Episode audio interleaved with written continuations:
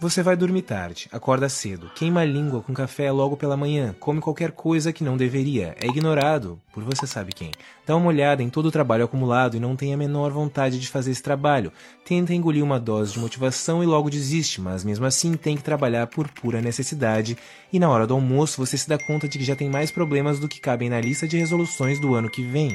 Mas não é só isso. Tem todo mundo lá fora, o que talvez você se lembre quando vê as notícias, ou quando entra no Twitter, ou quando tem um momentinho para parar de olhar pro seu próprio umbigo, a fome, a miséria, o trabalho infantil e as pessoas morrendo de doenças facilmente curáveis. E ainda tem a mistura do mundo lá fora com o mundo aí dentro. O caos político, o caos econômico, o caos social, o caos na saúde, a guerra ideológica, a intolerância e as intermináveis brigas entre pessoas que supostamente querem a mesma coisa. Um mundo melhor. E mais, essa casa é pequena, essa cidade é feia, esse país é uma piada. E mais, você se sente culpado por reclamar dos seus problemas quando tem tanta gente com problemas bem maiores. E mais, você se sente mal porque mesmo assim não melhora.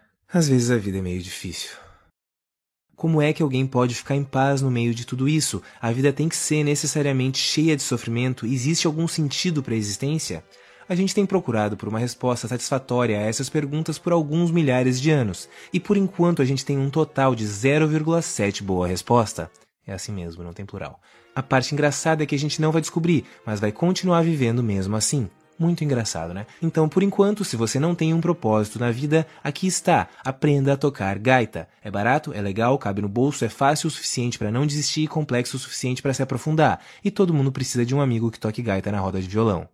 Agora, pelo menos, você pode sofrer com um propósito.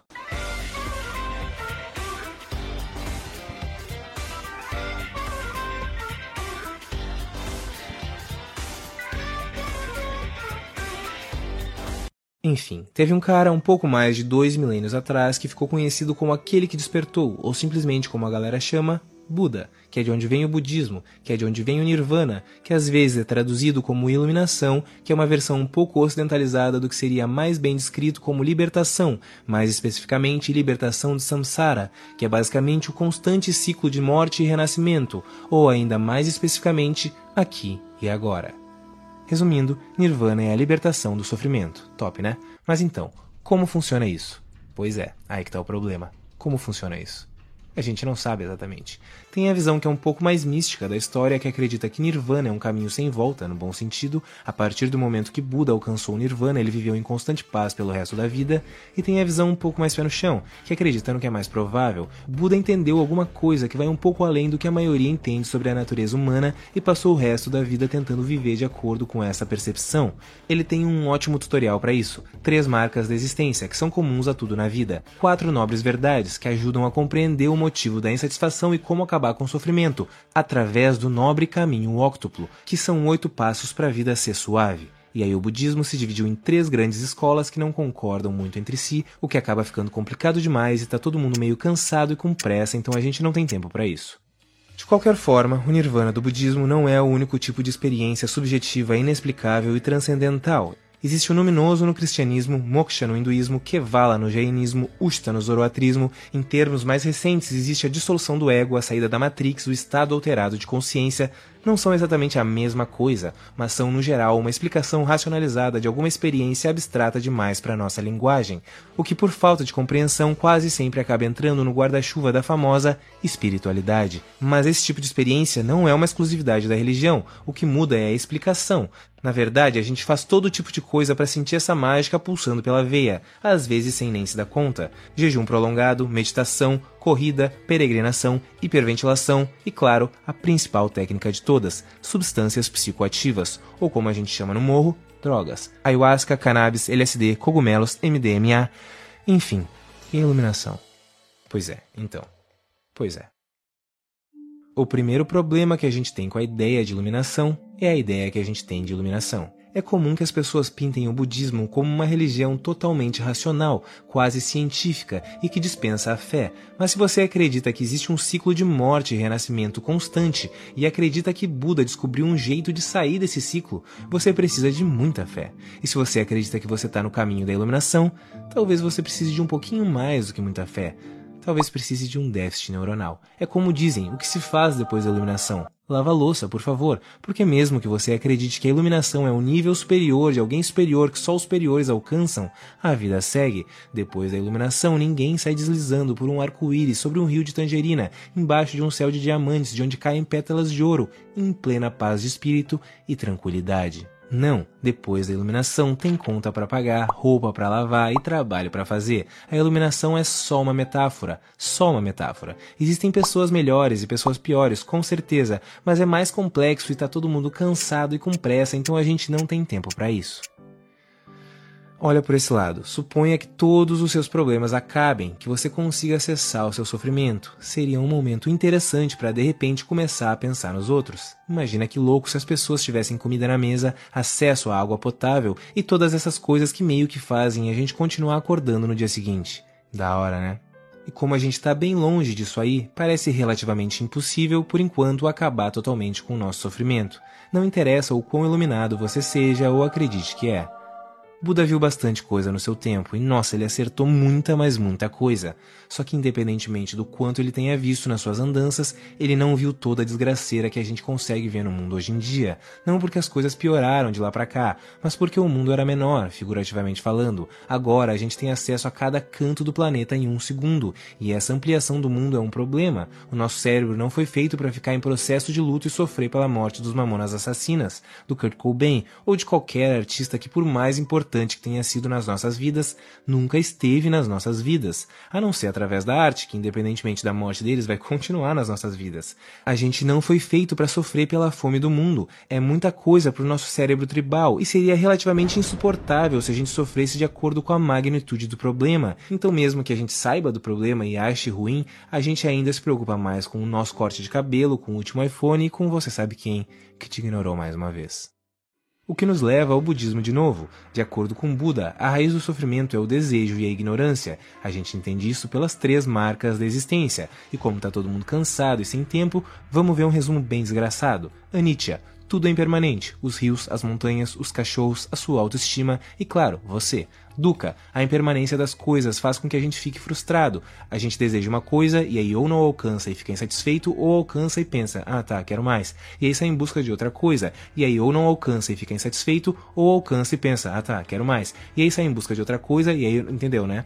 E a nata, também conhecida como não self, ou seja, o que você acredita por eu, não existe. Esse eu também é impermanente e está em constante mudança. Você não é um pai, não é um trabalhador, não é chato ou legal, não é nenhum dos papéis que você desempenha na vida. Se essas coisas mudam, o que você acredita que é um eu não deixa de existir. Mas o que é exatamente esse eu? É uma ilusão? O desejo de que as coisas sejam permanentes, imutáveis e de que a gente consiga agarrá-las misturado com a ignorância que não deixa a gente enxergar que tudo muda o tempo inteiro, que nada é eterno e que não existe um eu, é o que nos faz sofrer. Ah, é mesmo? Genial, não existe um eu. Incrível, acabaram todos os problemas da vida agora. Tá todo mundo cansado e com pressa e a gente não tem tempo para isso. Na verdade, esse é o maior problema. A gente está sem tempo há muito tempo. Lembra do pôr do sol? Aquela bola de fogo gigante sumindo no horizonte, sabe? Aquele momento sozinho de tardezinha em silêncio que você conseguiu parar, sentar e sair do modo sobrevivência. Quando as aflições do dia a dia saem das nossas costas e nada do que importava alguns segundos atrás importa tanto assim. Quando parece que a gente entende um pouco mais sobre a vida e sobre a humanidade, quando a gente entende que as pessoas não são más ou que não têm necessariamente algo contra nós, mas que são simplesmente pessoas, ou quase isso, cheias de defeitos e tentando fazer o melhor possível, exatamente como nós.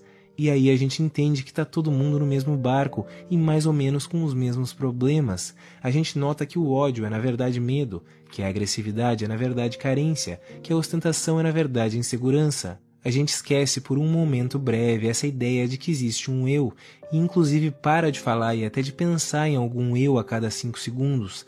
Eu sou, eu tenho, eu vou, eu quero. A gente se sente parte de um todo, porque é isso que a gente é, parte de um todo e a gente sente aquelas emoções que não sabe explicar direito: amor, compaixão, compreensão, porque por alguns instantes não existe uma divisão nítida entre o eu e todo o resto. Não dura muito, provavelmente até que alguém corte a nossa frente no trânsito, mas nem seria bom que durasse muito. Para começar, tudo é impermanente, lembra? E também a gente precisa voltar a brincar de vida. A gente precisa de alguns reflexos um pouco mais apurados para sobreviver. Só que é bom guardar um pouco mais desse sentimento dentro do peito e é bom que seja acumulativo e é bom que a gente tenha mais tempo para mais momentos assim. Quem sabe quanto mais a gente veja a vida de fora, mais a gente entenda que de fato a vida é meio que uma brincadeira. Só que tudo isso ainda é a parte fácil, o difícil é internalizar esse sentimento e depois botar em prática. Como dizia Eric Hoffer, amar a humanidade é fácil, difícil é amar o nosso vizinho.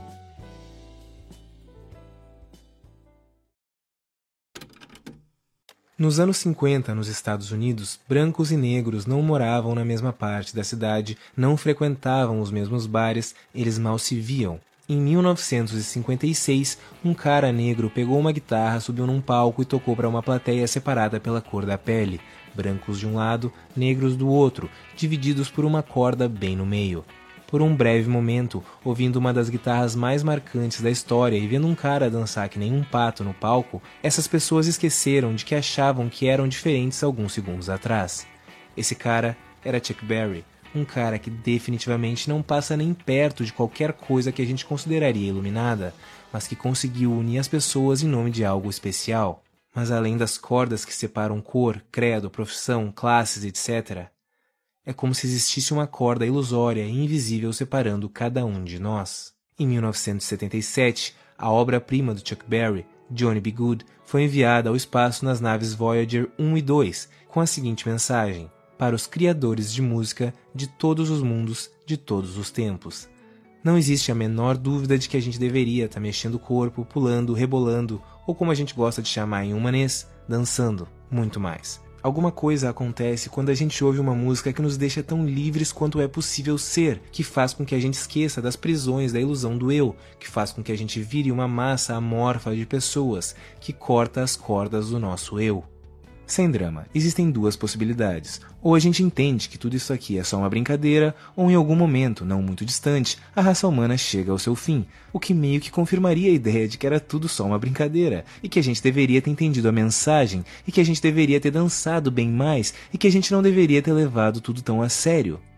Mas era óbvio que era uma brincadeira. Tinha céus estrelados, cachoeiras, lagos imensos, bisões, pinguins, vacas de franja, águias, aurora boreal.